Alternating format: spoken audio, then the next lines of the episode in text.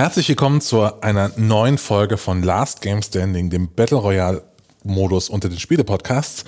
Mein Name ist Christian Alt und wie immer sitzt mir gegenüber Christian Schiffer. Ah, Und heute haben wir ohne Intro angefangen, weil wir, Wir haben haben- was zu verkünden. Wir haben etwas sehr Dummes gemacht. In unserem Leben, das nicht arm ist an dummen Dingen, muss man sagen, ist das vielleicht das Dümmste, was wir jemals gemacht haben. ja. Wir haben, das erste, was wir gemacht haben, ist, wir haben eine GEMA-Lizenz gekauft. Die kostet 5 Euro im Monat. Äh, und mit dieser GEMA-Lizenz dürfen wir einen Song als Intro und Outro benutzen, der GEMA-pflichtig ist. Weil, wer es bisher nicht wusste, unser bisheriger Intro-Song ist Creative Commons gewesen. Und dann haben wir uns gefragt, okay, was machen wir jetzt mit dieser geilen GEMA-Lizenz? Und da war die Idee, lass uns irgendwas machen, was sehr, sehr dumm ist. Also Ja. gab es erstmal so einen Überbietungswettkampf mit dummen Ideen, Ja. von denen es einige noch gibt, die noch real in der Zukunft möglicherweise realisiert äh, werden, die auch unfassbar dumm sind. Weil es gibt noch größere GEMA-Lizenzpakete. Genau. Wir können noch mehr, äh, noch mehr Songs verwurschteln. Ja, und dann haben wir uns gedacht, okay, wir haben uns einen Song eingeschossen, äh, haben uns gedacht, aber wir können ja nicht so diesen Song nehmen. Wir kennen ja Leute beim Radio, die Sachen produzieren und lass doch einfach eine Coverversion von diesem Song machen. Genau. Und das Ergebnis, das hört ihr jetzt. Das Ergebnis hört ihr jetzt. Das, ja, das Ergebnis hört ihr jetzt. Vorhang auf für unseren neuen Last Game Standing Intro-Song.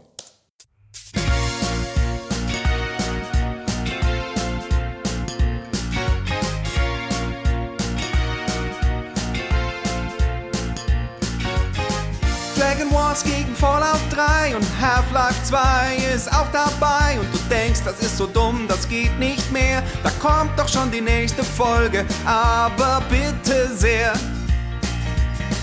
Anschluss 2 gegen Halo Reach. Manche Duelle sind echt ne Bitch und beim nächsten Sportvergleich bin ich echt raus. Wem mach ich denn da was vor? Aha. Ich höre Last Game Stand in den Podcast. Der Schiffer und der Alp, die wissen gar nichts. Last Game Standing, bisschen rotzig. Aber ich höre trotzdem jede fucking Folge. Last Game Standing, yeah, yeah, yeah. Alf und Schäfer, yeah, yeah, yeah. Alf und Schäfer.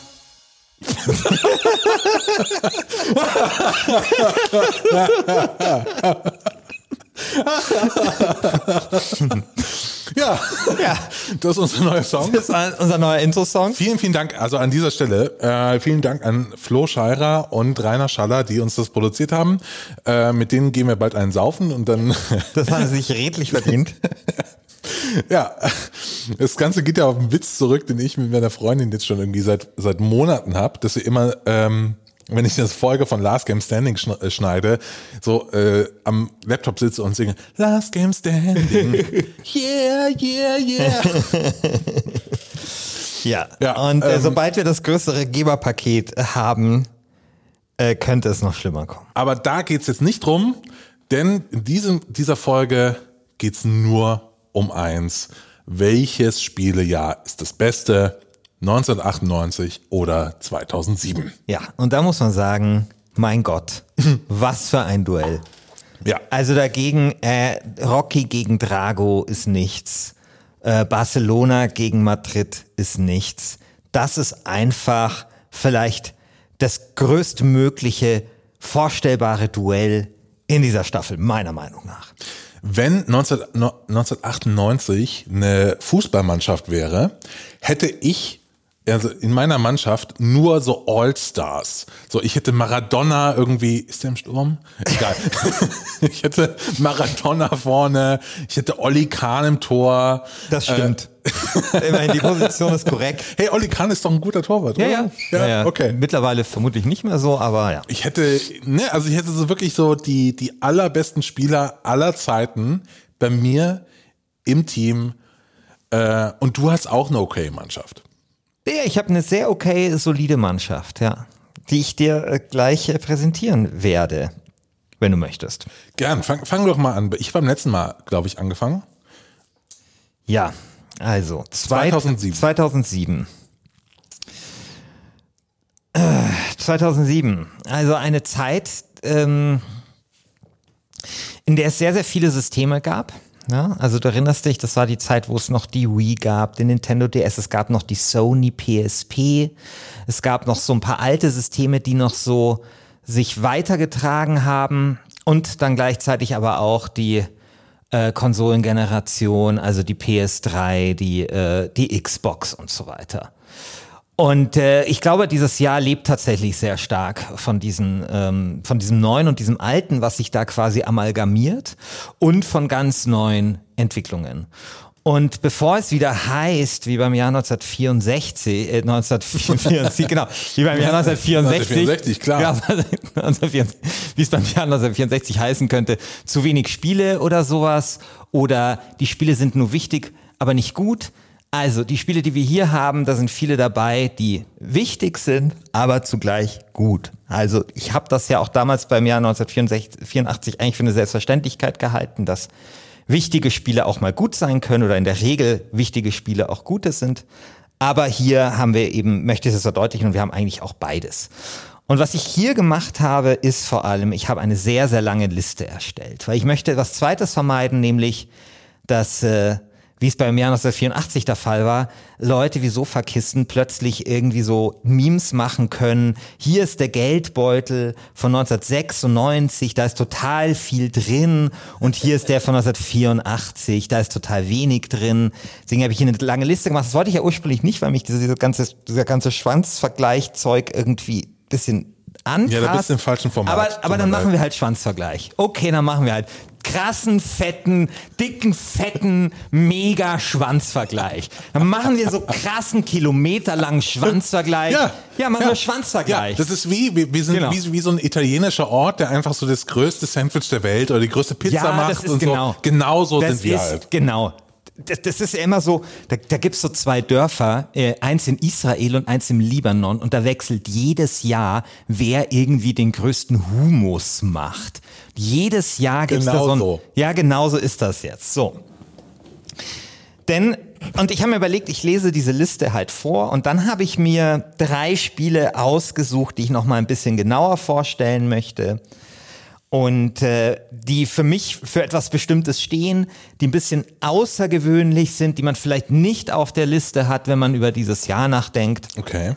Aber ich beginne jetzt erstmal damit vorzulesen, was da passiert ist.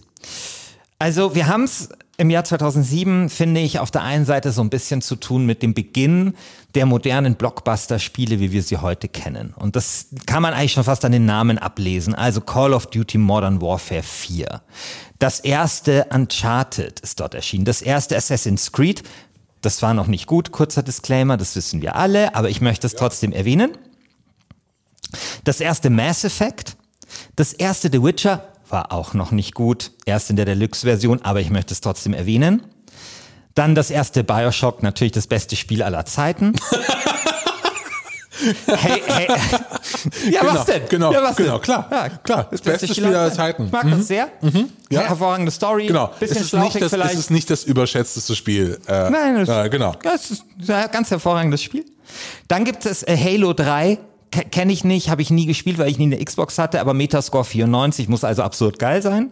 Das bezweifle ich stark, aber okay. Egal. Dann äh, Medieval 2 aus der Total War Reihe. Ein fantastisches Strategiespiel, genauso wie äh, Supreme Commander. Team Fortress 2, todesgeiles Spiel, Metascore 93. Dann Orange Box kam raus. Das ist Gott. Moment. Ja, ja, lieber Christian. Ja, okay, ist eine Spielesammlung, okay. Du musst jetzt erstmal, du kannst nicht Team Fortress 2 war auch in der Orange Box drin und Portal Ja, ja, war auch in der Orange Box ja, okay, drin. dann- also und die Episode, ja, ja, Episode ja, hast 2. recht, ja, da ich bin, Ja, ja, ja. ja, okay. God of fucking War 2. Herr der Ringe Online. Herr der Ringe Online waren fantastisch. Das ist ja auch, wir haben in diesem Spiel, in diesem Jahr haben wir herausragende Vertreter in fast jedem Genre. Also auch hier übrigens auch äh, der, der Burning Crusade, super Erweiterung für World of Warcraft und natürlich fucking Portal. Kniet nieder und verzweifelt. Ja, ist aber die Frage, ob du herausragende Vertreter hast. Welche solche- herausragend? äh, oder halt die besten. Ne, also Herr der Ringe Online ist jetzt nichts gegen das äh, Gegen, gegen äh, World of Warcraft äh, Burning Crusade meinst du? Ist nichts dagegen? Ja, ich glaube schon, dass Burn Crusade besser ist. Oder Ja, genau. Ist ja, ist halt ein gutes, genau, ist ja, ja, aber, 2007 aber, erschienen. ja, aber äh, World of Warcraft ist ja 2004 erschienen. Ja, ja, aber macht ja nichts, die Erweiterung. ja. okay, mhm. Auf jeden Fall ähm, ein ganz hervorragendes äh, MMORPG. Wie, wie wir Fans sagen. Moment, ganz kurzer äh, Dis äh, äh, Exkurs. Hast du mal länger als eine halbe Stunde ein MMO gespielt? Ja, ich habe Herr der Ringe online sehr, sehr viel gespielt. Echt? Wie lang? Äh, mindestens zwei Monate, ja. Echt? Kein Also so wirklich, wirklich dann. Ja. Und ich habe das äh, ziemlich gern gespielt. Also ich fand äh, Herr der Ringe Online fand ich ein fantastisches Online-Rollenspiel. Ich muss sagen, ich habe World of Warcraft äh, im Vergleich dazu relativ kurz gespielt. Also World of Warcraft war bei mir eher so eine so eine Wochenend- oder Wochenerfahrung und Herr der Ringe Online habe ich recht lang gespielt, ja. Also Bei mir ist es so, ich kann echt mit so MMOs leider echt nichts anfangen. Ja. Also ich finde so, ich, ich habe ich hab WoW, glaube ich, mehrere Male angefangen, kam da nicht rein. Ich habe auch mal in, äh, äh, in, in eine Star Wars ähm, äh, Dingsbums, das neue, The Old Republic. total neu. Ja, das Neueste Ja, halt, okay, jetzt nicht gut, ja, Galaxies oder so. Ja, ne? okay, also gut. das Neue von 2010 oder 11. Das einzige Star Wars. Ähm, Nee, Nein, es das stimmt, Star das Wars stimmt, Galaxies. Galaxies. Ja, Das genau, das das ist ist eingestellt worden. Ja, Ja. hast recht. So, Okay, siehst gut, du? gut, Ja, ja. Äh, das habe ich. Das Einzige, wo ich ein bisschen drin verfangen bin, war das äh, jetzt irgendwie Elder Scrolls Online. Äh, das ist tatsächlich ganz geil. Ja. Aber auch da irgendwie die Langzeitmotivation fehlt mir immer. Also bei mir, mir geht's da ganz ähnlich. Bei Herr der Ringe Online habe ich so mit großer Begeisterung am Anfang gespielt, aber da muss man sich auch vorstellen, da war halt dieses ähm, Online-Rollenspiel-Ding einfach neu. Und ich habe ja auch Ultima Online gespielt und das ja, war halt 2007 war MMO Ja. jetzt nicht mehr neu. Nee, aber ich meine in der Form und so, also es war halt bequem und, und, und solche Sachen. Also neu war es nicht, aber es war so abendfüllend. Also plötzlich hattest du halt so, so richtige Freunde, die das gespielt haben. Ja, so, so irgendwelche Leute, die sonst kein Computerspiel anrühren. Und also Leute, die du kanntest und so. Und das war schon was Besonderes. Aber bei mir geht's da immer, also bei mir ist es immer dasselbe Problem und sowas dann eben auch bei, bei Herr der Ringe Online. Ich finde diesen Gegensatz aus dieser Welt, die dort aufgebaut wird, und das ist total Fantasy, und das ist hier Eskapismus, und schau dir die Welt an, und dann halt auf der anderen Seite, was tust du? Du arbeitest.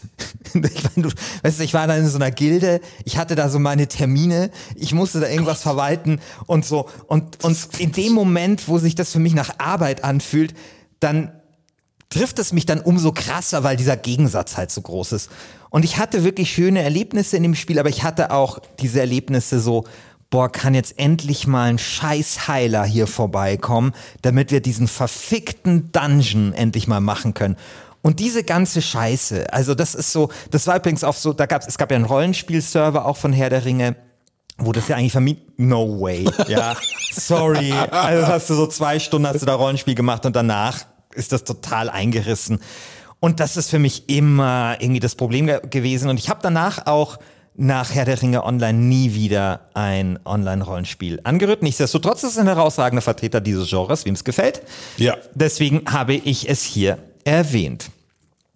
Dann möchte ich noch so ein paar kleinere Spiele erwähnen. Patapong zum Beispiel, hervorragendes Musikspiel für die PSP. Ach, Patapong. ja, bitte. Was zur ja, Hölle ist Google das. Patapong? Hervorragendes äh, Spiel. Wir sehen auch so ein bisschen die, den Beginn der Wusstest du, bevor du recherchiert hast, dass es Patapong Ja, Okay. ja, ich hatte eine PSP und ich hatte. Patapon? Patapon. ja, Patapon, was denn? Du hast Patapong gesagt. Ja, mein Gott, das Ja, ist doch hier. Okay.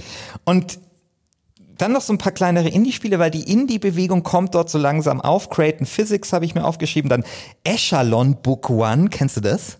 Ah, das ist so ein richtig Oldschool-Rollenspiel. Also dagegen sieht, äh, ist Pillars of Eternity so absolut Next Gen. Also das ist so richtig, Oh richtig Gott, Oldschool. das sieht ja furchtbar ja, das aus. ist so geil.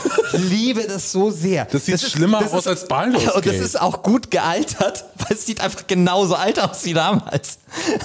Das ist super Spiel. Das ist ein super, super gutes Also, Rollenspiel. wer jetzt äh, nicht parallel googelt, das sieht aus wie isometrische Grafik, zusammengeschraubt. was? äh, aber innere Werte sind hervorragend. Innere Ja, Werte. okay. Es ich habe alle Spiele von, aus von. Basilic Games gespielt. Das ist einfach großartiges Spielestudio. Dann äh, wahrscheinlich auch schon längst wieder vergessen, Overclocked. Ein deutsches Adventure Ah, von Martin Ganteführer. ja, ja. Sehr, sehr gut. Deliziös geradezu. Und wir haben dann so schöne Dinge, ähm, eigentlich zu 2006 schon für den Browser erschienen, aber 2007 für die Playstation, nämlich das schöne und im MoMA stehende Spiel, Indie-Spiel Flow. Flow, das weit bessere Journey. Wenn man schon ein Zen-Spiel will, dann doch bitte Flow. Wenn schon Kunstscheiße, dann doch bitte. Ich wollte gerade sagen, du bist wie so eine Fahne im Wind. Irgendwie vor Na, drei wieso? Wochen noch über Ah. Kunstscheiße ab, Ach. abgelästert und über That Game Company. Und dann aber Ja, ja. Flow. Ja, Ja. Flow ist toll. Genau, also Flow ist ein fantastisches Spiel, steht völlig zurecht im äh, MoMA, genau wie ein anderes Spiel. Und jetzt komme ich in die drei Spiele, die ich ein bisschen genauer vorstellen möchte. Genau wie das Spiel Passage. Jason Rora. Genau, Passage, da hättest du jetzt nicht gedacht. Das hatte ich schon wieder vergessen, oder? Nee, also, es, also so, Passage ist für mich so ein Spiel, also wer es nicht kennt, Passage ist so ein Spiel, wo man erst als kleiner Pixelblock von links alleine von links nach rechts läuft und irgendwann trifft man eine Frau und läuft dann gemeinsam von links nach rechts in so einer sehr, sehr, also 16 zu 9 wäre jetzt noch viel zu breit, also es ist dann irgendwie 16 zu 3, also es ist wirklich so ein ganz Mhm. ein schmaler Streifen. Streifen. Ja. Und dann läuft man von links nach rechts und äh, geht Hindernissen gemeinsam aus dem Weg und so. Und Pa- Passage ist für mich so ein Spiel, wenn du, keine Ahnung, in so einer mh, in so einer Vorabendserie wie Dawson's Creek so ein Emo-Kind hättest, was dann irgendwie Spieleentwickler werden will. Und dann müssten diese Filme oder Serienmacher irgendwie zeigen, wie verletzlich dieser Typ ist, aber auch wie kreativ. Dann würden sie praktisch in der Serie so ein Spiel wie Passage zeigen. So, ja, dann, dann läuft man von, so von links nach rechts und es ist total schön und total anrührend. Also, Genau so ist das. Rainer, der sehr geschätzte, also machen wir uns nichts vor, es ist Kunstscheiße, Galore, Boah. aber Gott sei Dank nach fünf Minuten vorbei.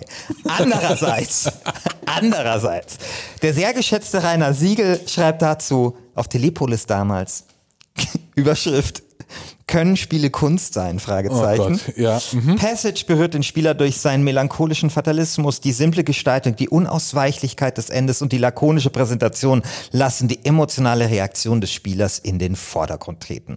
Und er schreibt, bezeichnenderweise sind es auch hier stets unabhängige Programmierer aus der überaus aktiven Indie-Game-Szene, die ohne großen Personal- oder Entwicklungsaufwand mit dem Medium experimentieren und frischen Wind in eine Produktionslandschaft bringen, die von Millionen Etats und Käufermaximierung hypnotisiert, fast nur mehr Fortsetzung und Hochglanzaufgüsse des ewig Gleichen produziert. Also, das ist eigentlich sehr schön, weil er schreibt diesen Artikel eigentlich im Jahr 2009 ähm, hat aber drei Spiele aufgezählt und Passage ist quasi das älteste, das ist eben aus dem Jahr 2007, also. Und das ist eigentlich sehr schön. Also da, da beginnt quasi für, für ihn auch etwas Neues. Und ich finde, auch das steht im MoMA ähm, und das finde ich auch tatsächlich zu Recht, weil es hat auch so ein, so ein, also das, was wir heute so ein bisschen haben, also dieses autobiografische, dass quasi Leute aus ihren Erlebnissen, aus ihren Gedanken halt Spiele machen, das hat Was halt da so ein bisschen eine Gedanke? angefangen. Was so, denn? ich bin erstmal allein und dann treffe ich irgendwie eine Frau und dann werden wir gemeinsam alt und runzlig. Also es ist echt Ja, wie, so ein, wie so ein Song von Brian Adams oder so. Es ist, Sag nichts gegen Brian Adams. aber Du ohne darfst was, darfst was gegen Elite sagen, aber, aber Brian Adams lässt du in Ruhe.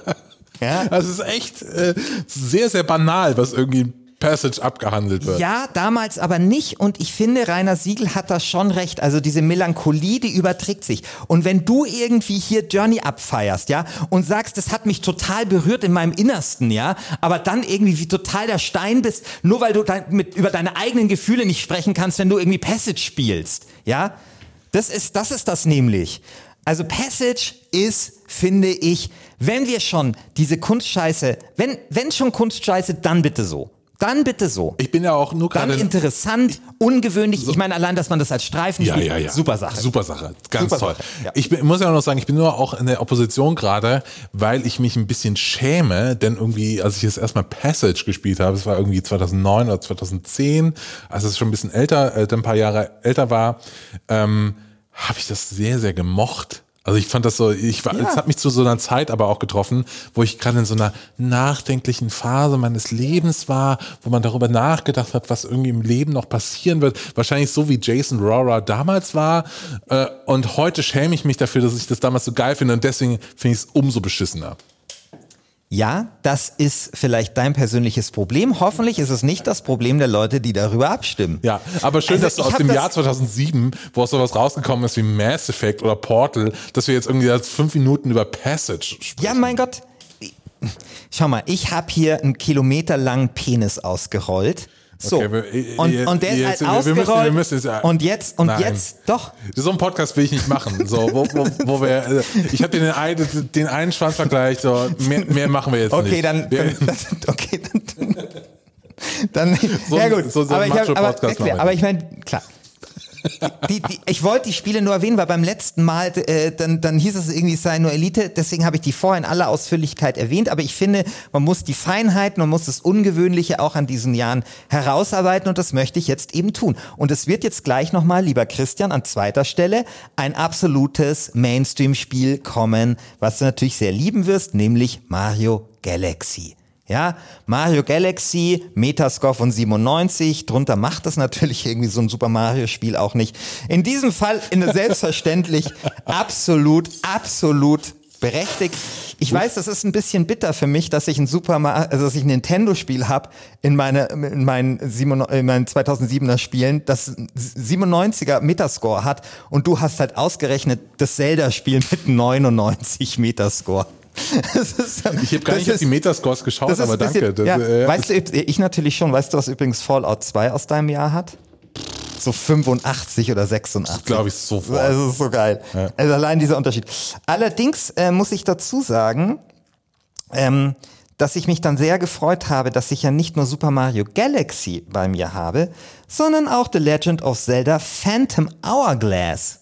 Das ist dieses DS-Spiel, Für oder? das DS-Spiel. Das zwar nur ein 90er Metascore hat, was ja eine völlige Katastrophe eigentlich schon ist für ein Zelda-Spiel, aber immerhin. Und ich habe hab die Hoffnung, dass möglicherweise dieses Duett aus ähm, Zelda, äh, Phantom Hour, Hour, wie spricht man das aus? Hour, Hour, Hour- Hourglass. Genau, aus Hau- Phantom Hourglass. Aua.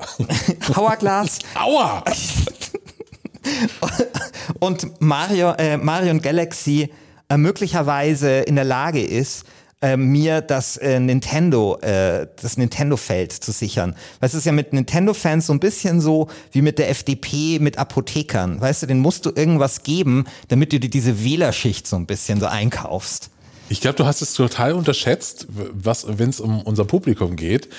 Klar haben wir Nintendo-Fans, aber wir haben, glaube ich, viel, viel weniger Nintendo-Fanboys, als du denkst, dass wir haben, weil wir haben einfach nur Fans von fantastischen Spielen. Genau. Super Mario Galaxy, Ja, gebe ich dir, ist, ist- ein fantastisches ist ein Spiel, fantastisches Spiel. obwohl der zweite Teil besser ist. Äh, und Zelda Ocarina of Time ist eins der besten Spiele aller Zeiten. Ja. So, da kommst du nicht drum rum. Macht ja nichts, weil ich muss da nicht drum rumkommen, weil ich habe eben äh, Phantom äh, Phantom Hour, Hourglass und äh, Oh Gott, Mario steht und drauf. Galaxy. Mario und Galaxy ist übrigens eins der wenigen Super, äh, Super Mario Spiele, das, das ich wirklich durchgespielt habe. Okay, dann bleiben wir mal kurz. Äh, wie fandst du das? Ich habe das gemocht, ja. Nee, ich habe es gemocht. Also, also ich finde, äh, ich, ich fand es halt ein gutes Spiel, aber ich würde da halt nicht irgendwie sagen, es war jetzt irgendwie diese, diese, die Spielerfahrung schlechthin. Es so. war jetzt nicht Passage. es war nicht Elite.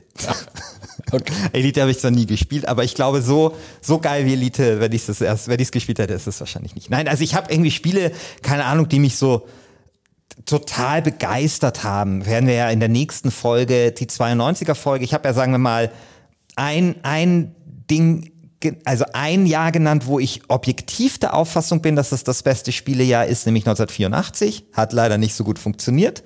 Aber da, das habe ich nicht miterlebt. Das war sozusagen so meine Recherche.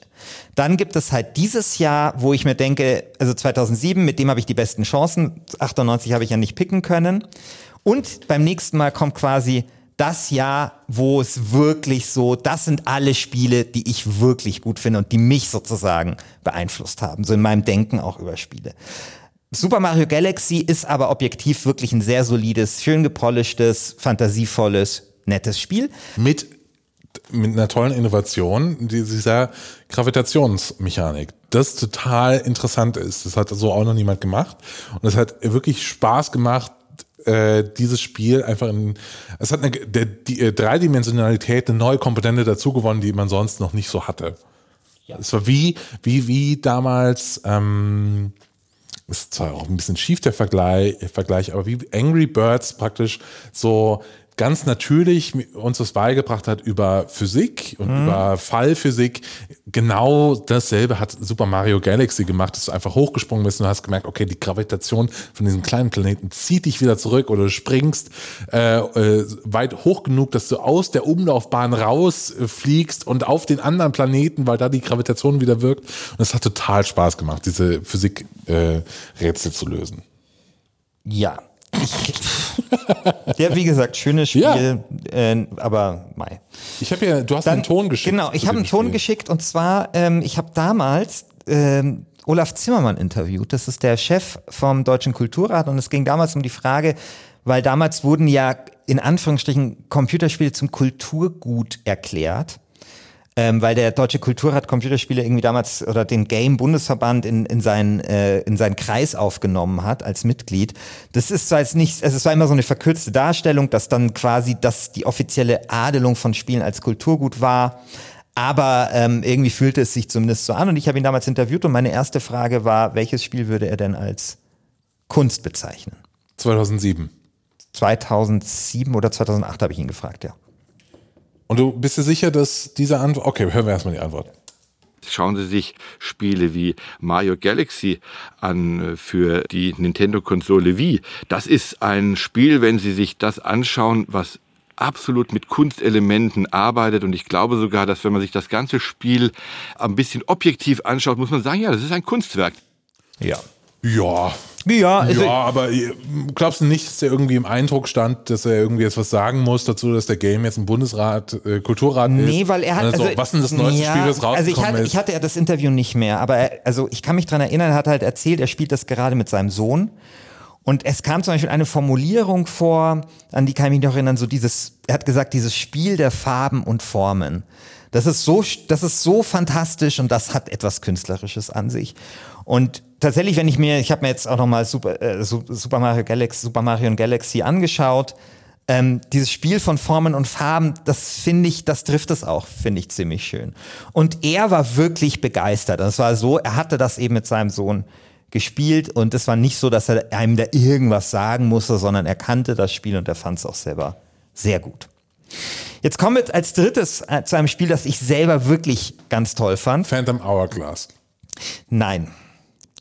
Nämlich Stalker. Stalker ist so ein Spiel, das ist so ein richtiges Christian Schiffer-Spiel. Ja? Bisschen sperrig, nicht wirklich gepolished, ein bisschen kratzend, aber irgendwie hat es eine Ambition und es hat eine Seele und da steckt was drin und das ist einfach ah, ein super Spiel. Stalker ist ein Spiel, also das muss man ja auch noch sagen, interessant in dem Jahr 2007 war, dass es ja gleich zwei Spiele gab, die irgendwie Tschernobyl zum Schauplatz genommen haben. Nämlich auf der einen Seite ähm, äh, Call of Duty, ähm, wo es ja diese Mission gab, auch im Pripyat, auch an dem, an dem Riesenrad. Ähm, und dann eben Stalker, das eben auch in Tschernobyl spielt. Ähm, Stalker ist äh, von einem ukrainischen Studio gemacht worden. Die haben damals ewig viel Zeit äh, gebraucht. Das wurde nie 2001 wurde das schon das wurde nie, also ja, das wurde nie fertig. Da gab es irgendwie 8000 Previews in der, in der GameStar und irgendwie Petra Schmidt hat irgendwie immer wieder was Neues, musste immer irgendwas Neues schreiben, Peter Schmitz. Und ähm, dann kam das irgendwann raus und es war ich würde nicht sagen, dass es eine Enttäuschung war. Es war so, dass es ein bisschen, also es war, nee, ein bisschen, es war recht krass verbuggt. Es haben so ein paar Sachen gefehlt, wie zum Beispiel, die hatten irgendwie vor, dort Autos reinzumachen, die fehlten dann, dann war die Spielwelt zu groß. Und war trotzdem war es ein fantastisches Es war nicht Spiel. nur verbuggt, es war äh, für Mittelklasse-Systeme kaum Ja, spielbar. und- Es war ja, nur auf so, auf so, da brauchtest du so einen Crisis-Rechner oder so, damit das irgendwie geil ich, ging. Hatte ich nicht. Komm, alles abschalten und so und auch mal in Kauf nehmen, dass du da halt drei Minuten auf den Spielstand ladest und so. Es geht. Das Spiel hat sich, hat, das hat sich gelohnt, das in Kauf zu nehmen. Ich habe es durchgespielt. Und das Interessante war eben diese Welt, die sie dort gemacht haben. Also wir haben ja, glaube ich, schon zweimal über so Postapokalypse und solche Sachen ge gesprochen und dass die heute so, äh, dass man sich heute bei vielen Postapokalypsen fragt, ja, was ist eigentlich der Punkt? Die Postapokalypse ist ja viel geiler als es hier und jetzt. Das war, da, war dort überhaupt nicht so. Es war auch ein bisschen, finde ich, so ein Gegending zu, zu zum Beispiel Fallout, das ja kurz vorher erschienen war. Fallout 3 oder kurz nachher, weiß ich gar nicht mehr. Und da war es eben so, es hat dauernd geregnet. Man ist in dieser, in diesem, in, in dieser Zone ähm, herumgestreift. Die Leute sahen eigentlich aus wie Obdachlose. Man hat ähm, irgendwie versucht, da halt zu überleben. Und das alles in so einer super bedrückenden, beklemmenden Atmosphäre. Das Ganze hat ja so ein, es gibt ja dieses Buch äh, Stalker oder ein Pi- Picknick am Wegesrand, es gibt ja diesen Film und ähm, dieses Spiel hat quasi diesen Stoff nochmal auf ganz eigene Art und Weise interpretiert. Und wir erleben ja gerade wieder so ein kleines Revival von, von dieser Tschernobyl-Thematik. Also durch die Serie bei Netflix, auch durch den dazugehörigen ist bei Podcast. Sky. Äh, bei Sky, Entschuldigung. Ähm, Leute, die, äh, Influencer, die irgendwie alle jetzt nach Pripyat f- fahren, um da irgendwelche Fotos zu machen und Selfies zu machen. Und ich habe äh, damals den Entwickler ähm, von diesem Spiel interviewt und ich wollte von ihm wissen, warum eigentlich Stalker so aussieht, wie es aussieht. Und er hat mir, finde ich, eine sehr naheliegende Antwort darauf gegeben. First of all, our setting for the game, uh, which is Chernobyl, is a real accident and a real, really existing place. Es geht in unserem Spiel um eine echte a Katastrophe, um einen. Ort, den es wirklich gibt. uh, if Tschernobyl ist ein sehr empfindliches Thema, weil es ja immer noch Folgen hat, vor allem für die Gesundheit der. Menschen. Deswegen wollten wir das a Thema ernst nehmen und keine Witze darüber machen. Natürlich, uh, es ist ein Computerspiel, es soll unterhalten, deswegen gibt es auch uh, allerlei mutierte Monster und Anomalien. Aber Tschernobyl, all die berühmten Orte, etwa das Riesenrad, wollten wir genau so zeigen, wie sie sind. uh, Deswegen sind wir in die Zone gefahren, haben Fotos gemacht, nach denen wir später das Spiel gebaut haben. Alle Gebäude, die man in dem Spiel sieht, gibt es auch in Wirklichkeit. Tschernobyl ist ein sehr grauer, trauriger Ort. Es wäre falsch, sich darüber lustig zu machen. Wir wollten deswegen angemessen und korrekt damit um, umgehen. Yeah, this is why we wanted to to treat it very properly and very very correct. Ja, und ich finde, es ist sehr gut gelungen. Also, Ich bin ein bisschen ausgestiegen zwischendurch, sorry. Ja, ist klar. Mein Gott. Hier geht es einmal um was Ernstes. Also, das, dann ist der alte Na gut, ja, okay, ja, ja. alles klar. Ja, ja, genau. Aber irgendwie vorher irgendwie acht Stunden über Super Mario Galaxy Planetenhüpfen sprechen. Ja. Ja, genau. Also ich finde, das ist einfach ein besonderes Spiel gewesen, ein interessantes Spiel, ein Spiel, was man eben nicht so leicht vergisst, also so diese Erfahrung, die man dort gemacht hat und ein Spiel, das quasi für mich so ein bisschen die Krönung ist dieses eh schon unfassbar guten Spielejahres 2017. 2007. Äh, 2007. Und es wird einen Nachfolger geben von Stalker, habe ich jetzt gehört. Ne? Also, Wer macht denn das? Weiß ich, das glaub, Studio gibt es aber nicht mehr, oder? Das weiß ich nicht. GSC. Das habe ich jetzt gar nicht mehr recherchiert, aber irgendwas, irgendeine Meldung gab es da vor ein paar Wochen. Und das wäre toll. Release erst 2021. Mal sehen, ob sie das hinkriegen überhaupt. Aber total schön. Äh, freut mich, wenn dir Stalker gefällt. Ich habe das nie spielen können, weil es nie irgendwo lief. Ähm, aber ich bin ein bisschen beeindruckt, wie gut du vorbereitet bist, weil, wenn wir jetzt mal zu meinem Jahr 98 gehen. Ich will, ich, ich weiß, mir tut es total leid. Also ich kann, also das wegen mir 1984 verloren hat.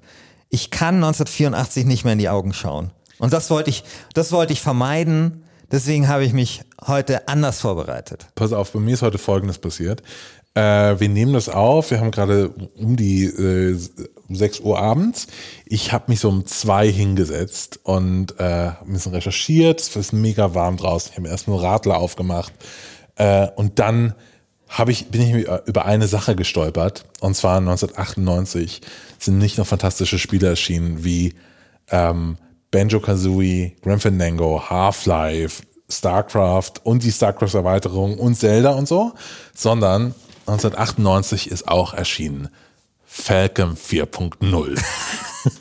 Hast jetzt einen Ton von Mick Schnelle. Und dann habe ich heute den ganzen Nachmittag, ich habe zwei Stunden gesucht auf cultboy.com, ob es die, den Test von Mick Schnelle, an den ich mich erinnere. Ich hatte die Ausgabe der GameStar 399 die hatte ich sogar, aber irgendwie funktioniert das Heftarchiv auf Gamestar.de nicht. Oh und ich habe dann irgendwie so ewig gesucht und dann war ich so abgelenkt und dann habe ich noch andere Sachen hier zu tun gehabt und habe dann mich nicht so tief vorbereiten können wie du.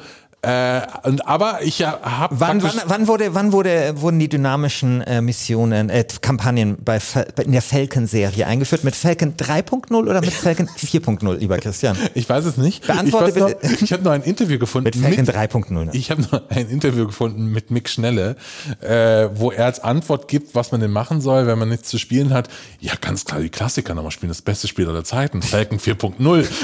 ja, aber kann es nicht sein, dass wirklich, also so Falcon 4.0 eine eines der letzten großen Flugsimulation, Flugsimulation, also Kampf. Du lachst, aber Falcon 4.0 wird bis heute noch ja, gespielt. Ja, ja, klar. So, es gibt eine richtige Community, die immer noch bis heute Falcon also, 4.0 Also mir, mir, mir, würde nichts einfallen danach, also was wirklich Simulationscharakter hat in diesem ähm, Kriegsflugzeug. Äh, das Handbuch hatte mehr als 600 Seiten. Ja, also es genau. ist kompletter Wahnsinn.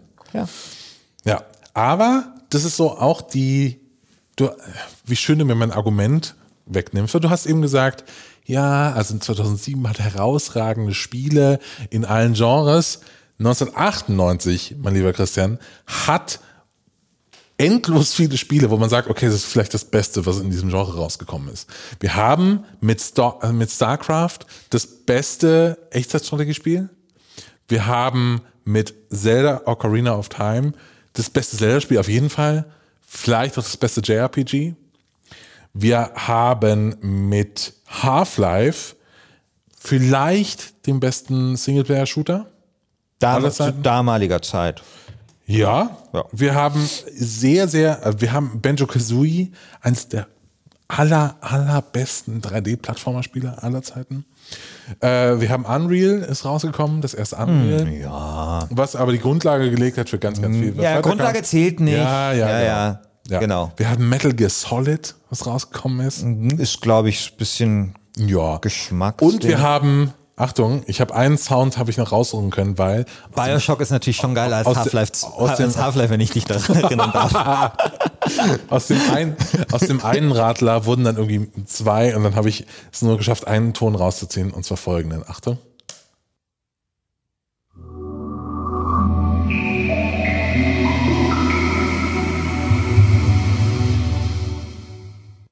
Was war das? Weiß ich nicht der äh, Startsound der Dreamcast. Weil die Dreamcast ah, okay. ist 1988 Aha. erschienen.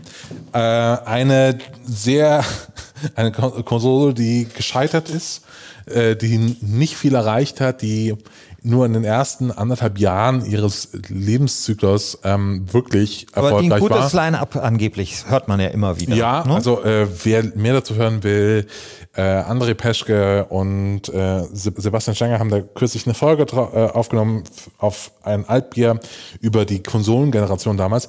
Das hat tatsächlich interessante Titel gehabt. Also wir hatten Shenmue auf der Dreamcast, mhm. wir hatten Virtua Tennis, was fantastisch war, wir hatten Soul Calibur und die Dreamcast war halt schon eine Konsole, die äh, eine ganze Ecke weiter war damals als die Konkurrenz und einfach sehr, sehr gut ausgesehen hat, als was darauf kam. Aber kommen wir doch mal dazu, worüber wir wirklich sprechen wollen, zu den richtigen Bollwerken in diesem Jahr. Äh, ich würde gerne mit Ocarina of Time anfangen, weil ich habe so eine zu Ocarina of Time mh, hm, eine Theorie, die äh, nicht sehr die ist nicht sehr Mainstream-fähig, glaube ich. Und zwar glaube ich, dass Ocarina of Time deswegen so geliebt wird, weil es nicht, es ist nicht nur ein tolles Spiel, es hat nicht nur tolle Levels, äh, es ist nicht nur ein fantastisches Action-Adventure-Spiel und es hat aber auch vor allen Dingen einen unfassbar guten Soundtrack. Ich glaube, dass bei Ocarina of Time der Soundtrack, wie bei Star Wars, über ganz viele Sachen drüber äh, bügelt und Lack drüber, drüber äh, streicht, die sonst nicht so perfekt sind. Weil Ocarina of Time hat äh, eine der ersten offenen Welten. Diese offene Welt ist sehr, sehr unbelebt, da passiert eigentlich nichts, aber man reitet da rum und hat diesen fantastischen Soundtrack. Jeder Tempel hat eine unglaublich gute Musik. Ähm, ich würde gerne mal eine Sache vorspielen. Die Ocarina, also dieses Musikinstrument, spielt ja auch eine ganz große Rolle im Spiel selbst. Deswegen muss die Musik toll sein. Ähm, ich würde gerne mal eine Sache vorspielen den ich mir tatsächlich öfter auch mal selbst anhöre. Einfach mal so. Also das ist der Song aus der Windmüde, die äh, äh Song of the Song of Storms heißt es.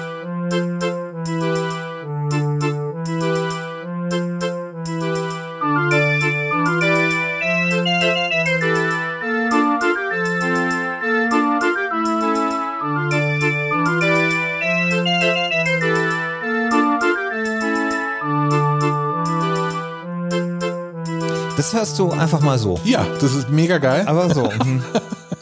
Na gut. Also, es hat jetzt vielleicht nicht die Effekte. Arcade des, Fire finde ich geiler, Entschuldigung. Tut mir leid.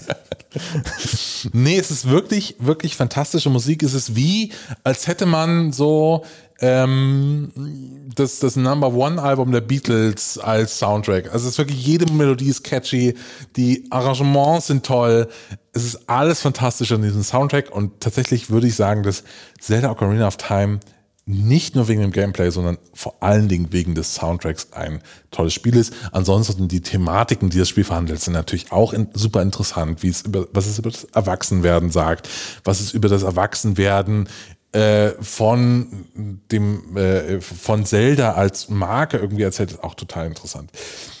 Ähm, dann kommen wir aber mal zum nächsten Half-Life. Half-Life ist auch 1998 erschienen. Und ich weiß, du sagst, äh, redest hier von Mass Effect und The Passage und Stalker. Das ist ja alles ganz nett, aber mein Gott, in meinem Jahr ist halt Half-Life erschienen. Und Half-Life Half hat alles verändert. Half-Life. Ver verändert äh, zählt nicht. Haben wir doch gelernt. Ja, aber mein Gott, es ist halt das erste. Es, es war auch ganz gut. Es war auch ganz Ich weiß nicht, in welchem Podcast ich diesen, diesen Vergleich schon mal gebracht habe. Äh, es ist wie Menschen schauen sich den fahrenden Zug an und dann gibt es irgendwie den ersten Spielfilm.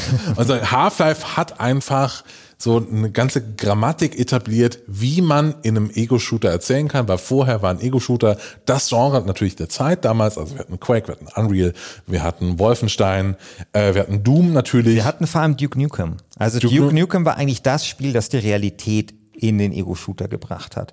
Das war das erste, der erste Ego-Shooter, wo du halt, hey, hier ist eine U-Bahn, ja, hier ist weißt ein du, Aufzug. Welchem, welchem äh, Jahr das ja, rausgekommen 96, ist? Ja, okay, natürlich, ja. weiß ich, ja. Mhm. Mein Gott, also es ist ein super langweiliges, insgesamt nicht gutes Jahr, aber Duke Nukem ist ein interessantes Spiel. Okay.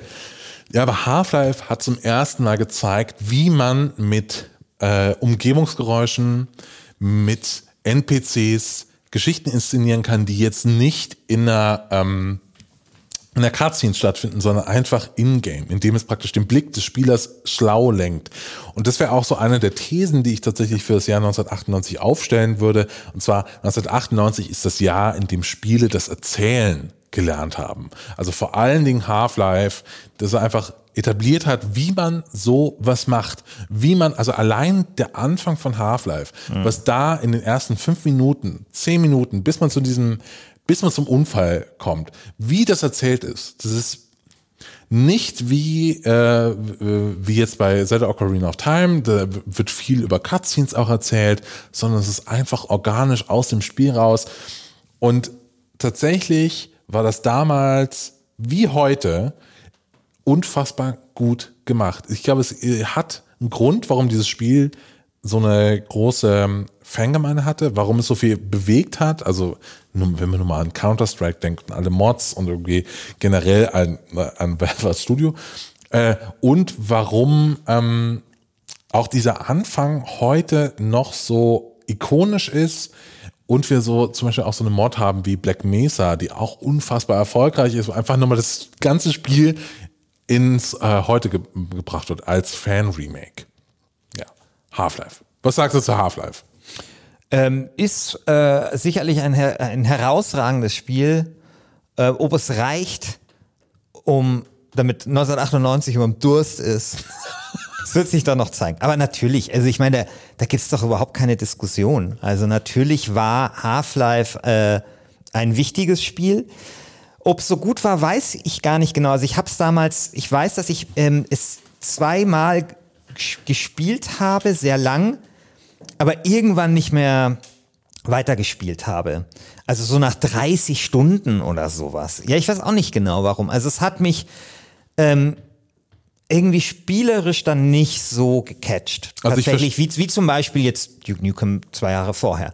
Aber es ist völlig klar, also ich meine, ich bin ja kein Depp und sage jetzt irgendwie Half-Life, völlig einflussloses Spiel unter ferner liefen. Nein, natürlich nicht. Ja, natürlich war das ein wichtiges Spiel. Natürlich, du hast vollkommen recht. Natürlich, es hat nicht den Realismus in den 3D-Shooter gebracht, aber es hat die Story in den 3D-Shooter gebracht. Also weder ähm, weder Duke Nukem noch Doom noch Wolfenstein hatten irgendwie eine, eine, eine irgendwie relevante Story und natürlich diese Einfahrt in dem in dem Zug da in in die Arbeit dieses Ding, dass da einfach mal nichts passiert. Also wir reden ja über was ich Heute reden wir über ähm, irgendwelche Walking-Simulatoren und keine Ahnung, aber eigentlich dieses Ding, dass du da zehn Minuten zur Arbeit fährst und es passiert eigentlich nichts, das war natürlich einfach völlig neu, ausgerechnet in einem Store vom 3D-Shooter, wo du ähm, eigentlich gewohnt bist, auf alles zu ballen. Da würde ich übrigens ein bisschen den Bogen schlagen wollen, aber doch auch ins Jahr 2007, weil vielleicht dann auch ein Wort zu Call of Duty 4, über das man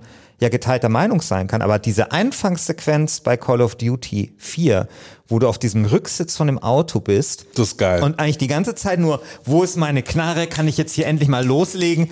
Und dann plötzlich wirst du halt erschossen. Da, also ich würde jetzt nicht so weit gehen, zu sagen, dass der, dass dieser, äh, dass dieser Kniff denselben Effekt hatte wie damals diese Fahrt in die Arbeit äh, von Half-Life 1. Aber es ist, finde ich, schon auf einem ähnlichen Level anzusiedeln, weil auch das hatte man damals im Ego-Shooter nicht gesehen. Ja, dass du dieses Gefühl der Schwäche hast, dieses Gefühl der Passivität, dieses Gefühl eben nichts tun zu können. Und das hat dieses Spiel äh, damals zu etwas unglaublich Besonderem gemacht. Bioshock ist ja genauso in dem Jahr. Na, auch Natürlich, der, das, der ja, sanfte da, Abstieg nach ja, Rapture und so weiter. Genau, aber also bei Bioshock würde ich tatsächlich sagen, das hat einfach nochmal, also da ist das Besondere, die Story und dieses, also was wir auch herausgearbeitet haben in der ersten Staffel, wirklich so dieses politische, also dieser kluge Umgang mit so einer politischen Philosophie, ohne dass es halt irgendwie aufgepropft äh, ist, ohne dass es prätentiös ist. Diese Eleganz quasi im Inhalt und in der Form. Aber lass doch mal, du hast eben was gesagt und zwar Half-Life hat die Story in den Ego-Shooter gebracht. Jetzt komme ich zu meinem letzten StarCraft hat die Story ins Echtzeitstrategiespiel gebracht. Wir haben schon irgendwie Command mhm. Conquer gesehen und Command Conquer Red mhm. Alert, aber da in Command Conquer. Was ist mit Dune 2000, wenn ich das mal kurz erwähnen darf? Ja, aber hat das jetzt großartig Story gehabt im Vergleich? Also es ist doch selbe, äh, selbe Studio, Westwood, kam sogar ja. vor äh, ja, okay. Ja, ja, kam ne? vor. Ja. ja. Hat das aber, ja aber, aber wie, es geht ja mir eher darum, wie erzählt okay. wird. Also StarCraft. Okay. Also in den Missionen. Genau, StarCraft okay. erzählt so geschickt in den Missionen. Man hat wirklich eine Verbindung zu Kerrigan, zu äh, Rainer. Baut man wirklich eine Verbindung auf und das noch über drei Kampagnen, dieselbe Geschichte, geht immer weiter. Das ist schon sehr, sehr gut gemacht. Also ver vergesst mal alles, dass irgendwie StarCraft perfektes Echtzeitstrategie äh, Design hat, perfektes Balancing und so weiter und so fort, dass das heute noch gespielt wird von äh, südkoreanischen E-Sport-Ligen, kann man alles vergessen. StarCraft hat wirklich, also für mich auch immer so dieses, diese, die, die, die Hook gehabt, da wird einfach eine coole Geschichte auch erzählt, innerhalb dieser äh, Echtzeitstrategie. Ich hätte das viel mehr bei Warcraft verortet, tatsächlich. Oder Warcraft 3, aber ganz schön. Ja, Warcraft hat es dann Ja. noch, noch, äh, noch extremer gemacht mit kleinen Zwischensequenzen, aber bei StarCraft Und- und- fängt das so wirklich an. okay. Das Ja, ja, okay. super Ja, okay. schlau. Gut gemacht. Dann habe ich auch, also das ist so, wenn wir jetzt von meinem Sturm sprechen in der Fußballmannschaft, das wäre so mein Sturm. Ich habe hinten noch Verteidiger. So das erste Baldur's Gate erscheint 1997. Wir haben Thief, The Dark Project. 98. Das Baldur's Gate erscheint 97. Aber du vertrittst doch das Jahr 98. Äh, äh, 98, Entschuldigung. Also, wir Baldur's können Gate- uns gerne darauf einigen, dass Baldur's Gate 97. Nein, nein, nein, nein, können gerne noch einen Spieler von dir vom. Naja, Das ist- äh, 98, ja, Okay. ja, 98. Thief erscheint auch 98. Also, ich kann zu Baldur's Gate, ich, wenn du magst, sage ich was Nettes über 98. Ja, sag mal was Nettes.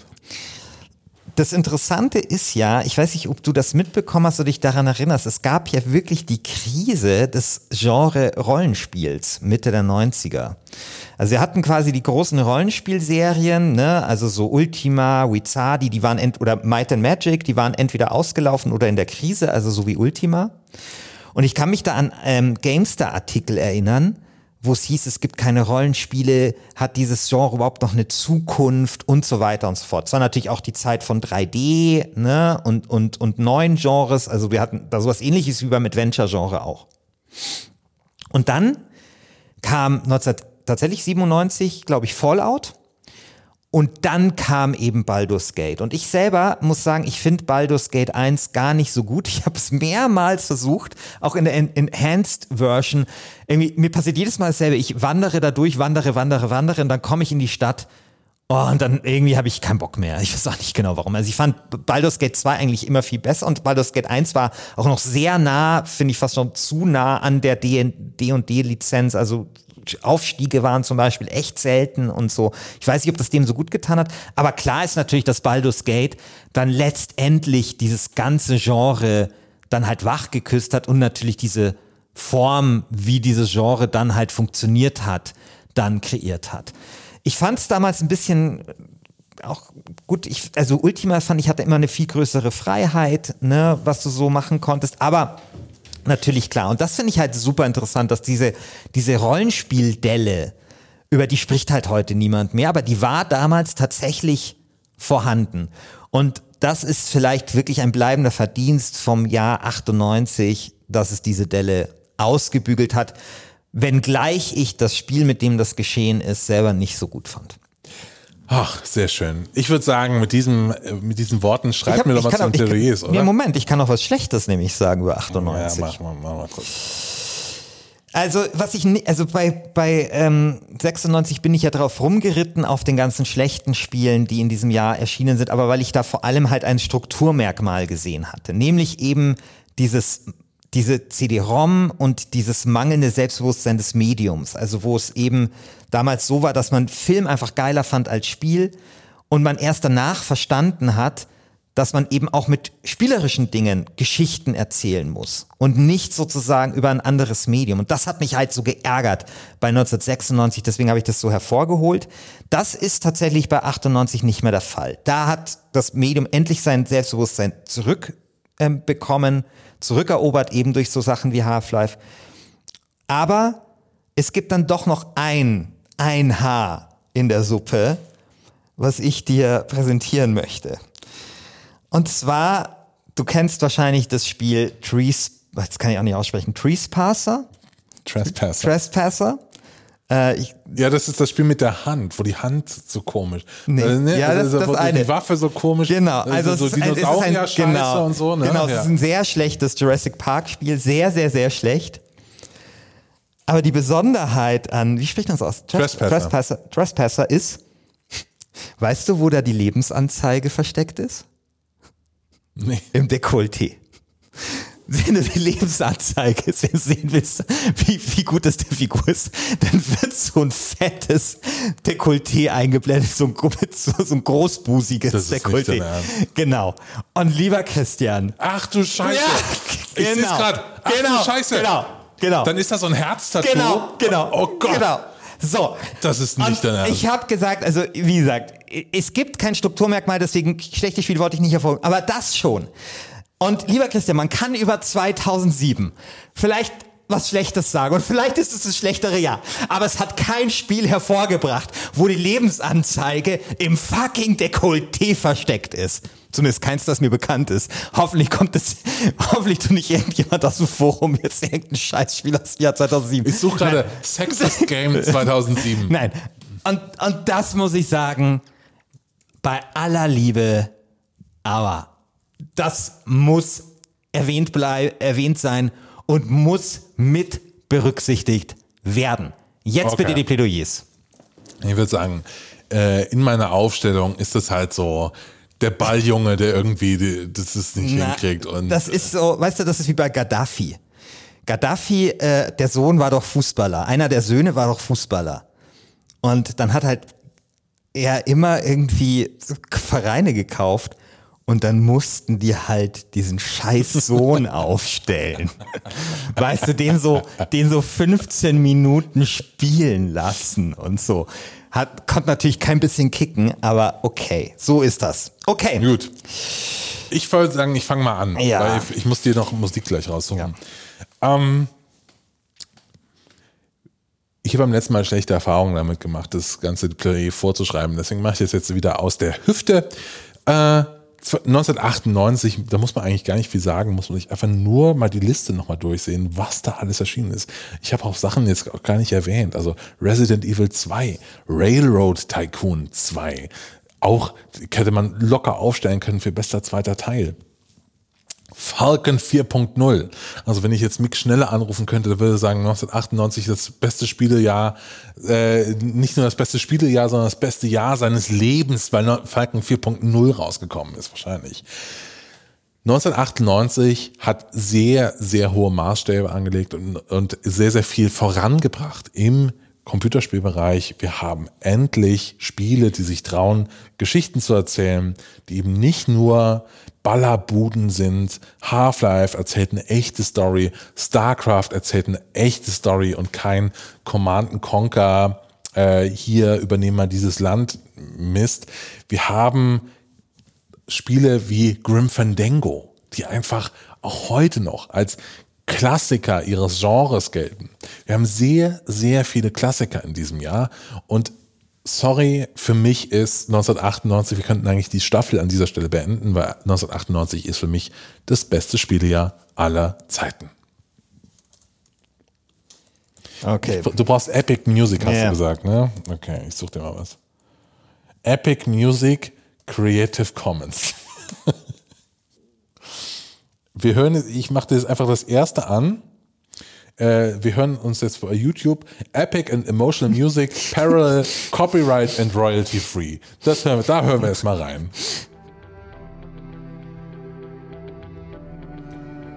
Ihr stolzen Krieger der Nintendo-Fraktion.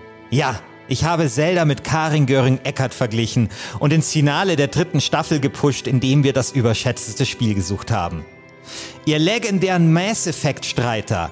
Ja, ich habe eine windige Meme-Kampagne gestartet und Mass Effect 2 den verdienten Halbfinaleinzug als bester zweiter Teil verbaut.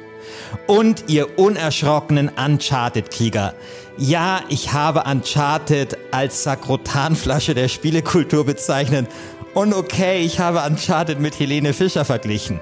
Aber hört mich an. Heute ist der Tag, an dem wir unsere Differenzen begraben und zusammenstehen. Denn 2007 ist größer als wir alle. 2007 ist ein Jahr, in dessen gleißendem Licht die ganzen kleinen irdischen Meinungsverschiedenheiten bedeutungslos werden. 2007 ist ein Jahr, das vielleicht unsere letzte Hoffnung ist gegen 1998, das damit droht, unsere Welt mit Hilfe eines gigantischen Dekolletés in ewige Dunkelheit zu tauchen. Söhne und Töchter des LGS-Forums, ich sage euch, der Tag wird kommen, an dem das Portal sich für immer schließt, die Crisis übermächtig wird und wir biogeschockt im Staub liegen. Aber ich sage euch, dieser Tag ist noch fern. Heute sind wir alle 2007. Ja, das, Oh, oh Mann, ey. ja was denn? was denn? Crisis ist auch 2007 rausgekommen. Ja, Interessant. Crisis ist auch 2007. Ja, das, das, das, das war so viel. Also im Ego-Shooter-Bereich, da, ja. Ich habe ja tatsächlich eine Theorie, da bin ich eben nicht zu gekommen.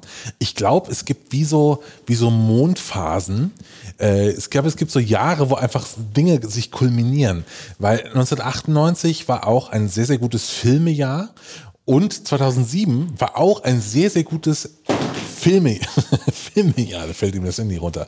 Ich Ja. glaube, es gibt so einfach so. Ja, so wie, so wie äh, 1984. So, so Deswegen- kulturelle deswegen- Schmelzpunkte, Ja. wo einfach so Sachen Ja, zusammenkommen. so wie 1984. Deswegen habe ich das ja auch in den großen gesellschaftlichen Zusammenhang beim letzten Mal gestellt, weil das eben genau so ein Umbruchjahr ist. Aber gut, das ist ja auch egal.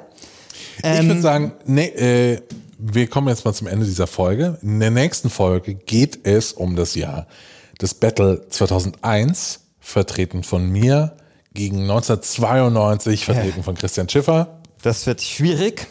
Wieso? zwei- Ich glaube, das wird ganz nett. Ihr könnt jetzt Ja, noch, es ist wieder so ein Jahr, wo, wo das viele Leute nicht mitbekommen haben. Und das ist schon. wenn ihr diese Folge ganz früh am Donnerstag hört, könnt ihr jetzt noch ein paar Stunden abstimmen für die Community Wildcard. Dann klären wir nämlich, welche Spiele noch im vierten äh, Viertelfinale gegeneinander antreten. Ansonsten bleibt mir nur zu sagen, ähm, gebt uns Feedback äh, im Forum, tr- stimmt ab im Forum, gebt uns äh, Rezensionen bei iTunes. Das hilft uns total gefunden zu werden. Es gibt da schon einige. Es, gibt- es gibt total nette Rezensionen Ja. auf iTunes. Es ist Ja, ist total wirklich gut. Wahnsinn. Es, man soll ja nicht mal iTunes sagen, das ist ja Apple Podcast jetzt, aber wurscht. Und vielleicht noch großes, muss man auch noch sagen, großes Lob an das Vorn-Engagement. Also es macht so Das ist viel so Spaß. Wahnsinn. Es macht sogar Spaß zu verlieren. Weißt du, gehst du einfach mit vier, äh, 1984 einfach so total baden, aber es ist einfach Spaß, irgendwie da reinzuschauen.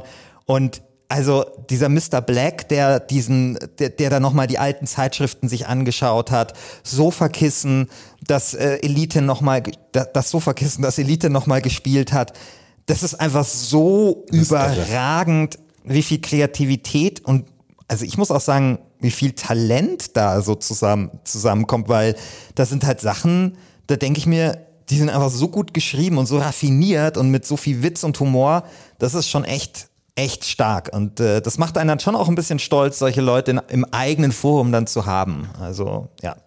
Also wirklich, äh, Hochachtung auch Also von mir. wirklich, das, das stimmt. wirklich, das wirklich ist, irre. Äh, da reden wir, glaube ich, jeden Tag darüber, wie geil es ist. also wir schicken uns auch dauernd Posts hin und her und, und ja. Genau. Aber vielen, vielen Dank. Äh, wie gesagt, wir hören uns vielleicht gleich oder nächste Woche wieder, wenn es dann heißt 2001 gegen 1992. Auf äh, und zum, äh, zum ganz zum Schluss, komm, spielen wir noch einmal da unseren habt ihr alle Song. drauf gewartet. Spielen wir unseren Song nochmal, weil wir haben ja dafür bezahlt. Outro und In Intro und Outro.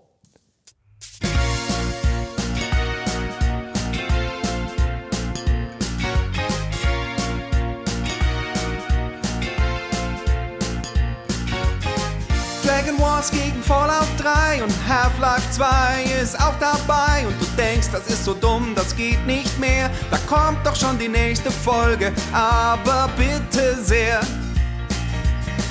Anschluss 2 gegen Halo Reach. Manche Duelle sind echt ne Bitch und beim nächsten Sportvergleich bin ich echt raus. Wem mach ich denn da was vor? Aha. Ich höre Last Game Stand in den Podcast. Der Schiffer und der Alp, die wissen gar nichts. Last Game Standing, bisschen rotzig. Aber ich höre trotzdem jede fucking Folge. Last Game Standing, yeah, yeah, yeah. Alf und Schäfer, yeah, yeah, yeah. Alf und Schäfer. Das war's. Bis, dann. Ciao. Ciao.